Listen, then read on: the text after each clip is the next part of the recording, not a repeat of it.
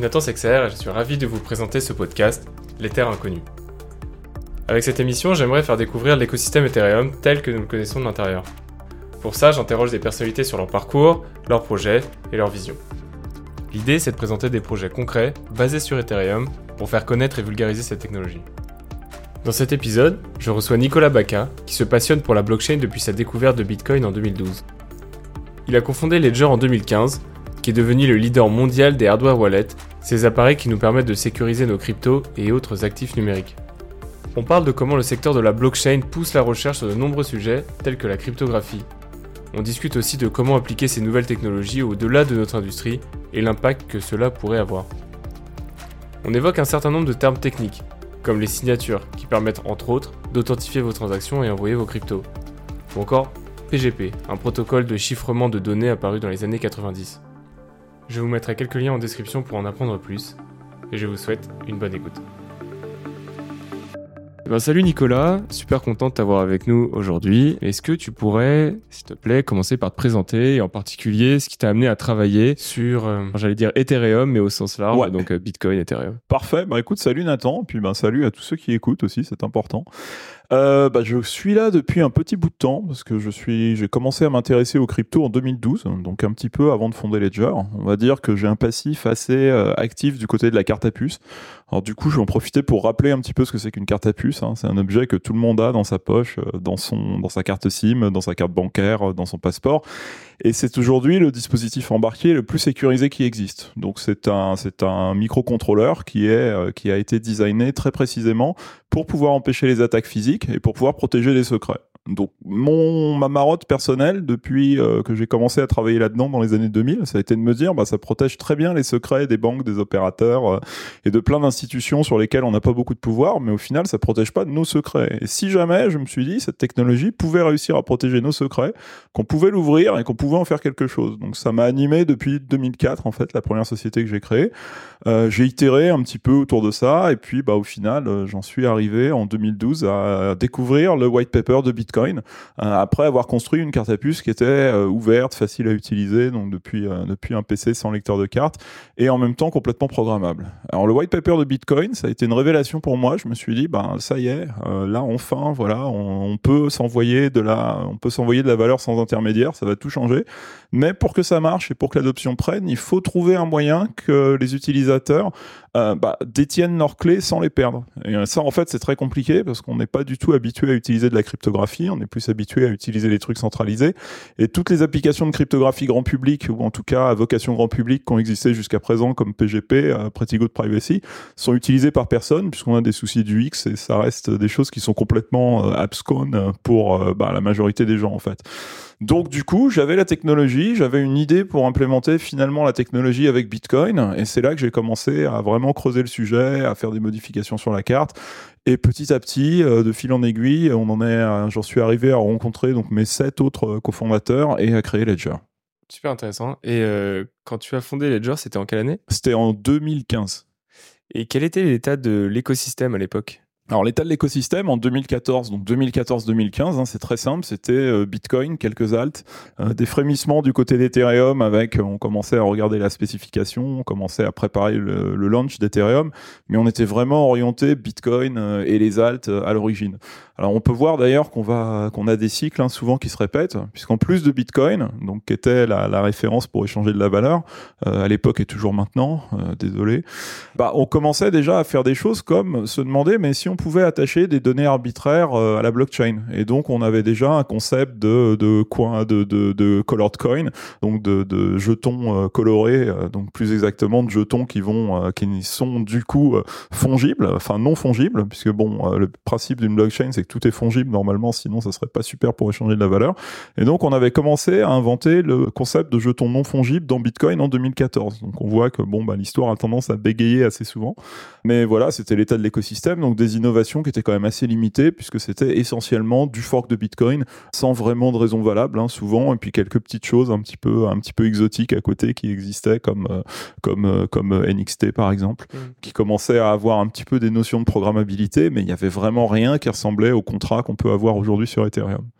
Ouais, c'est incroyable parce que tu avais une technologie tu cherchais un peu l'application, tu vois Bitcoin arriver, tu l'appliques, c'est génial, ça marche. Tu vois qu'il y a un potentiel et c'est ça qui est intéressant, c'est que à cette époque-là, vous avez senti le potentiel de la blockchain et vous vous êtes dit, bah en fait ma technologie elle a un, elle a un futur de fou. Euh, ouais, je me, suis, je me suis vraiment complètement dit ça. En fait, je me suis dit, et, et c'est ce que je pitchais à l'origine, hein, parce que j'étais pas mal impliqué dans les premiers pitchs, que en fait les, les encarteurs, donc les, les grandes entreprises qui fabriquent des cartes à puces, ne savent pas vraiment traiter le particulier et n'arriveraient pas à prendre un virage particulier. Surtout qu'en plus, il faut savoir que ces gens-là, comme, comme je disais avant, ils fournissent aussi des grands clients comme les banques, et que du coup, c'est très difficile d'être écartelé entre un usage innovant qui, bon, bah, vise euh, un petit peu quand même à faire disparaître les banques, même si on les aime bien, hein, c'est quand même une vocation. Enfin, il y a beaucoup de gens qui, représentent ce mouvement-là dans les cryptos. Et en face des banques, bah, on comprend qu'un encarteur ne va pas se mouiller, ne va pas risquer un marché qui, représente euh, un tiers de son chiffre d'affaires pour tester une innovation. Donc ça aussi, ça a été une chance, je dirais, de voir qu'on avait la technologie et que tous les, toutes les, grandes entreprises présentes dans cette technologie ne représentaient pas des concurrents pour des raisons commerciales. Et donc tu ressentais déjà un besoin à l'époque pour Ledger au sein de l'écosystème crypto ou au sens large Ah Euh, oui, c'était vraiment vraiment pour moi dès le démarrage, on devait donner un moyen aux utilisateurs de détenir des clés, puisque détenir une clé sur un PC, bon bah ça, ça c'est pas, c'est pas vraiment fiable. Aujourd'hui, on va pouvoir en parler. On a des choses qui sont un petit peu euh, plus exotiques en termes de custody avec des, avec des, contrats, mais euh, à l'époque, euh, voilà, il fallait juste avoir une clé, il fallait euh, faire des signatures. Toutes les blockchains marchaient uniquement avec des systèmes où euh, la signature était, euh, la signature était confondue avec la, la possession. Enfin, la clé servait à la fois à s'identifier et à faire ses transactions. Donc le principe de, le principe d'IOS sur sur Ethereum. hein. À l'époque, on avait ça dans toutes les chaînes. Et donc la détention euh, fiable de sa clé et son utilisation dans un environnement hostile, c'était vraiment des choses critiques à résoudre. Est-ce que si on reprend un peu de hauteur et pour expliquer à tout le monde pourquoi en fait euh, tout le monde devrait avoir un ledger aujourd'hui ou similaire mais ledger ou une euh, ou ce qu'on appelle un hardware wallet? Ouais, parce que vraiment, il faut aujourd'hui les attaques les plus euh, les attaques les plus courantes, ça va être des attaques de, malware euh, qui vont essayer donc de se faire passer en général pour un contrat, qui vont essayer de se faire passer pour un site qui est euh, légitime. Donc l'attaque qui va arriver le plus souvent, ça va être en fait d'essayer d'emmener l'utilisateur à signer quelque chose sans se rendre compte que bah, ce qu'il va signer, ça va être quelque chose qui va lui prendre tous ses fonds. Donc au final, au début, je parlais de protection de la clé, mais aujourd'hui, on voit que l'utilisation plus fréquente en fait des hardware c'est vraiment la protection de l'action de l'utilisateur. C'est-à-dire que l'utilisateur doit être très bien informé sur son action et l'utilisateur doit être parfaitement sûr de ce qu'il est en train de confirmer au moment où il confirme. Donc ça, aujourd'hui, il y a plein de moyens de le, il y a plein de moyens de le faire, mais au final, si on considère des malwares assez sophistiqués qui vont réussir à la fois à usurper un site et à installer un virus sur le, sur l'ordinateur de l'utilisateur, ce qui est assez facile à faire hein, sur des ordinateurs grand public, bah, on va se retrouver, si on est dans un environnement qui est purement logiciel, avec quelque chose qui peut être très facilement détourné et du coup sur laquelle les fonds de l'utilisateur ne vont pas être en sécurité. Du coup, aujourd'hui, un hardware wallet, ça va servir à la fois à protéger la clé donc contre une extraction et à faire toutes les signatures dans un environnement sécurisé, mais aussi à pouvoir vérifier que toutes les opérations faites par l'utilisateur vont bien être les, opérations que l'utilisateur comptait, euh, comptait réaliser. très clair et donc pour revenir à l'historique euh, tu nous parlais de 2015 euh, 2014-2015 la création de Ledger aujourd'hui tout le monde a un Ledger, si je m'abuse. En tout cas, tout, dans notre écosystème euh, Ethereum, on est assez sensible à ces, à ces questions de sécurité. Donc, le Ledger, c'est la référence.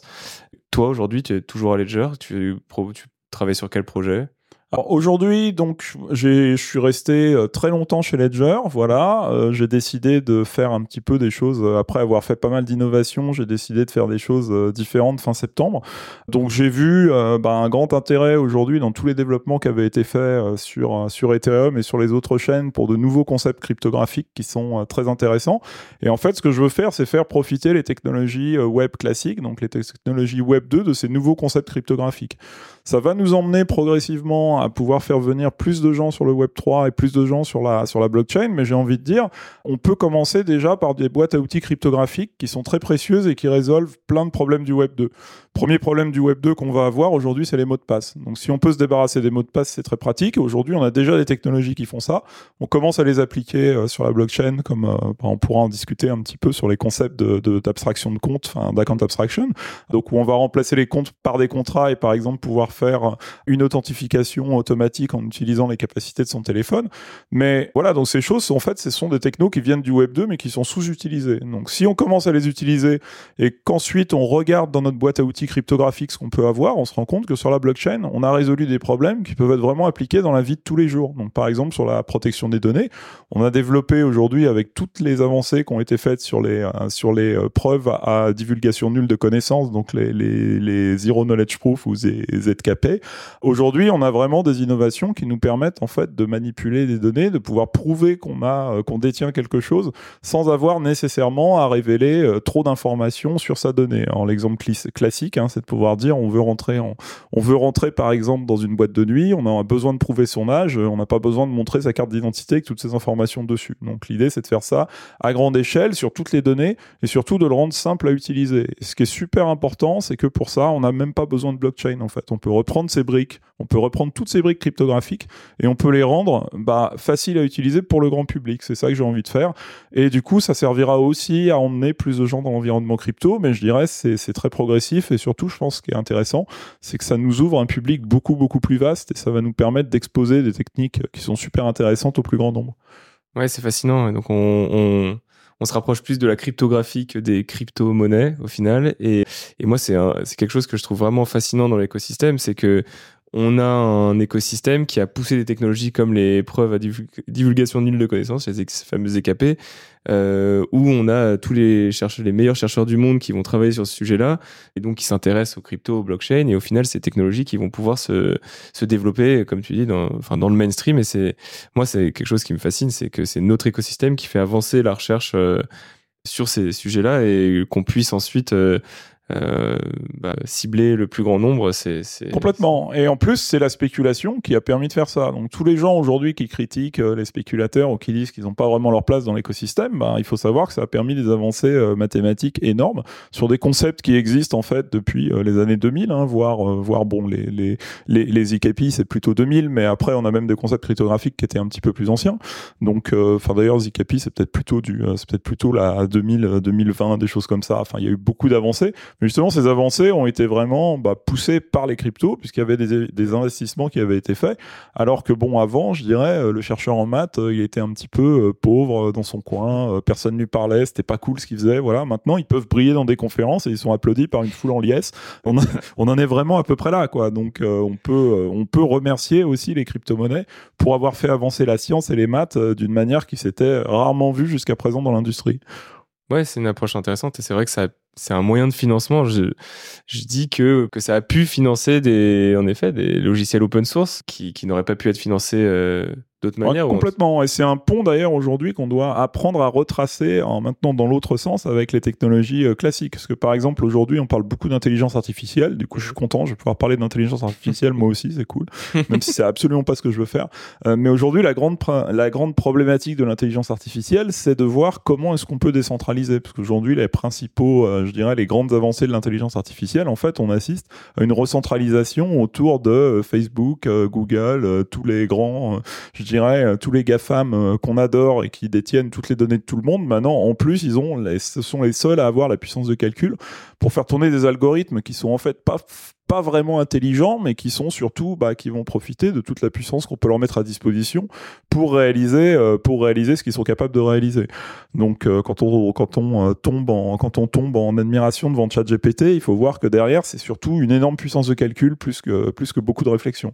Donc, si on veut penser à faire de l'intelligence artificielle décentralisée et de l'intelligence artificielle à la portée de, à la portée de tous et surtout dans le respect de la protection des données, on va voir qu'il y a des technologies dans le domaine de la, de la blockchain sur on a déjà, je dirais, on a déjà résolu plein de problèmes. La décentralisation, c'est un point qui nous concerne, même si euh, on va pas vraiment avoir besoin là de la partie résistance à la censure, mais on va pouvoir prendre des briques qu'on a fait sur la décentralisation, on va pouvoir prendre des briques cryptographiques qu'on a fait pour pouvoir opérer sur des secrets, je dirais, sans nécessairement, euh, enfin en tout cas, pardon, opérer sur des données publiques sans nécessairement euh, dévoiler l'intégralité de ces données publiques.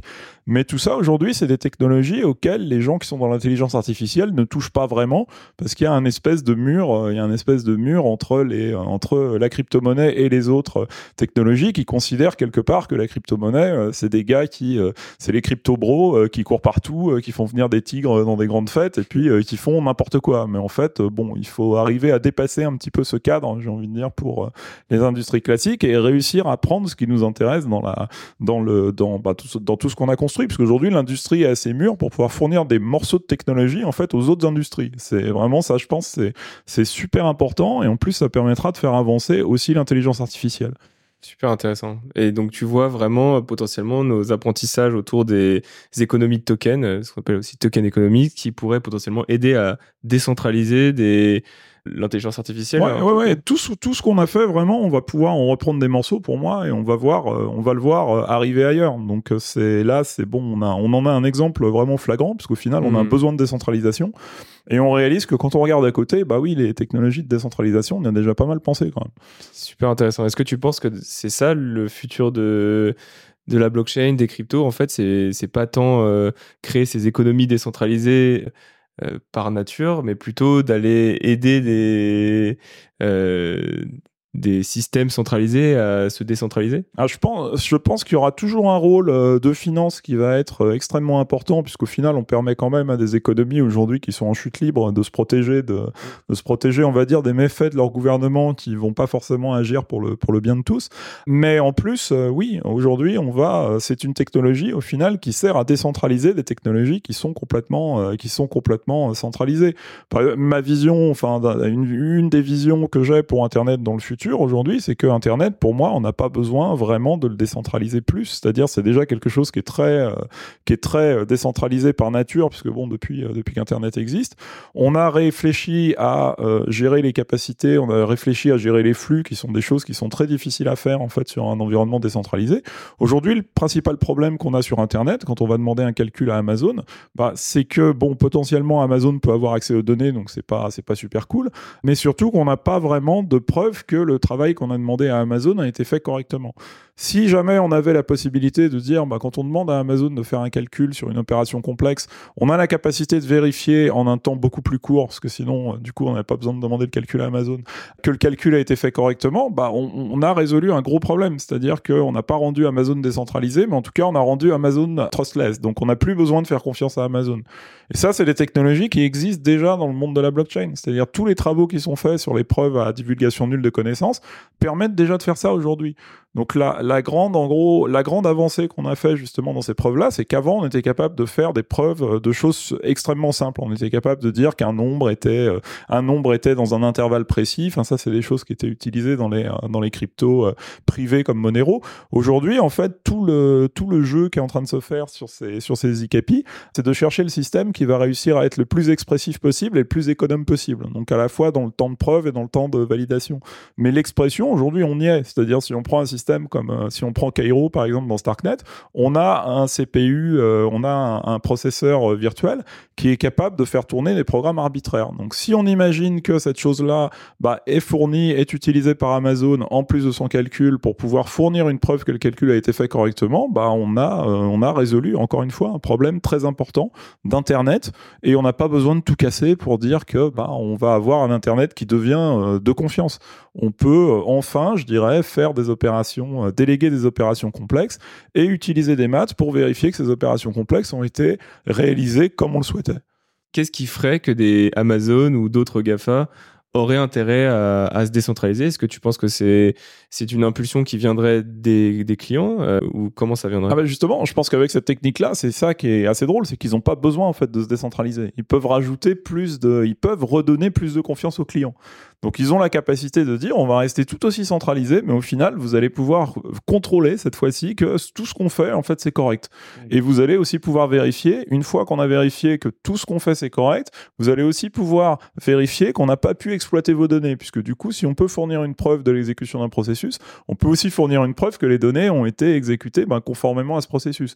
Et donc au final on a une forme de on a une forme de vigile qui va dire ok on vous donne des données, on vous donne des calculs à faire, mais attention, on va être capable de vérifier que les données, vous les avez exploitées correctement, que les calculs, vous les avez, été, vous les vous les avez aussi réalisés correctement.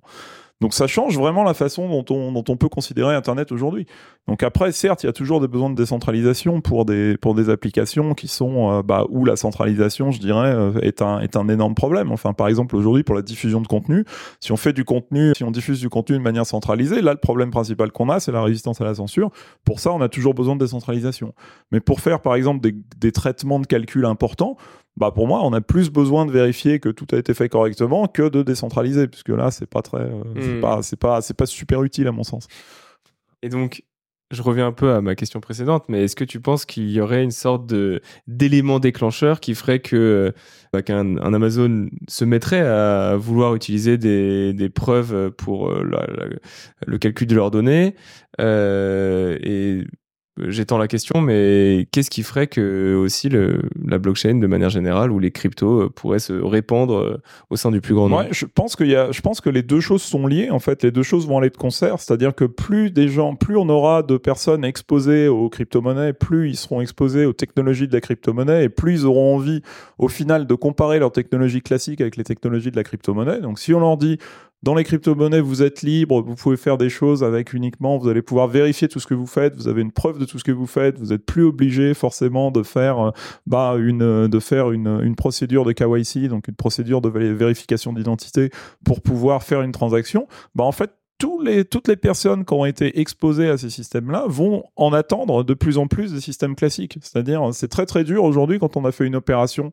sur la finance décentralisée de revenir chez sa banque et de constater, euh, de constater la, pauvreté des services qu'on peut avoir. Enfin, aussi bien au niveau, je dirais, de la gestion des comptes que de la gestion des, euh, que de la gestion, je dirais, que des services supplémentaires qui vont pouvoir être proposés. Je trouve qu'un des exemples les plus ridicules qu'on peut avoir quand on a l'habitude de la blockchain, c'est qu'on ne peut jamais vérifier ses opérations de bancaire sur une durée qui va dépasser, allez, pour être très généreux, je veux dire un an, mais en général, sur plein de banques, c'est 3 à 6 mois. Enfin, déjà, juste ça, ça n'a absolument aucun sens. Parce que si on considère que une banque n'a pas d'IT qui est capable de traiter une liste d'opérations sur, euh, sur une durée, euh, en tout cas, qui remonte à l'installation du premier système IT dans la banque, on a quand même un gros problème. Ça Donc, fait peur. Ouais, voilà. Donc ça, c'est vraiment un exemple complètement stupide. Mais plus on a de gens qui sont exposés aux crypto, et plus on va, plus ils vont demander ces technos, et du coup, plus elles vont être adoptées. Ouais. Alors maintenant, la question qu'on peut se poser, effectivement, c'est comment est-ce qu'on expose plus de monde aux crypto Donc ça, bah là-dessus, je pense que encore une fois, comme pour, je dirais, PGP euh, était resté, euh, PGP était resté utilisé par des nerds, donc même pas des geeks hein, à ce niveau-là, parce que PGP c'était vraiment incompréhensible. Bah, on est vraiment sur un problème d'interface utilisateur. On est, on est sur un problème d'expérience utilisateur. On est sur un problème de faciliter l'onboarding, donc faciliter l'entrée des gens dans les crypto-monnaies. Et là-dessus, toutes les nouvelles euh, avancées qui sont faites aujourd'hui sur Ethereum avec l'abstraction de compte qui va permettre d'avoir bah, des euh, validations de signatures qui vont pouvoir dépendre de n'importe quoi. Et on parlait par exemple de juste pouvoir créer un contrat automatiquement en faisant une validation euh, biométrique dans son téléphone. Bah, c'est des technologies de ce type-là en fait qui vont favoriser, l'entrée dans le monde des cryptos et du coup l'adoption. Mm. Vraiment, le, le- abstraction, pour moi, c'est vraiment ce qui change tout. C'est-à-dire qu'on pouvait, euh, on peut repenser aussi euh, maintenant faire des wallets euh, purement web. Avant, faire des wallets purement web, ça avait des conséquences de sécurité assez énormes, puisqu'au final, on était obligé d'avoir sa clé uniquement dans son navigateur, donc on était sur une architecture qui était très très faible en matière de sécurité. Maintenant, on va être capable d'avoir des euh, architectures où à la fois on protège sa clé, en plus on est protégé contre des cas de phishing, puisque bon, un autre problème euh, souvent aussi euh, évoqué pour pour pour dénigrer les wallets purement web, c'est que bah, c'est très facile de ficher l'utilisateur.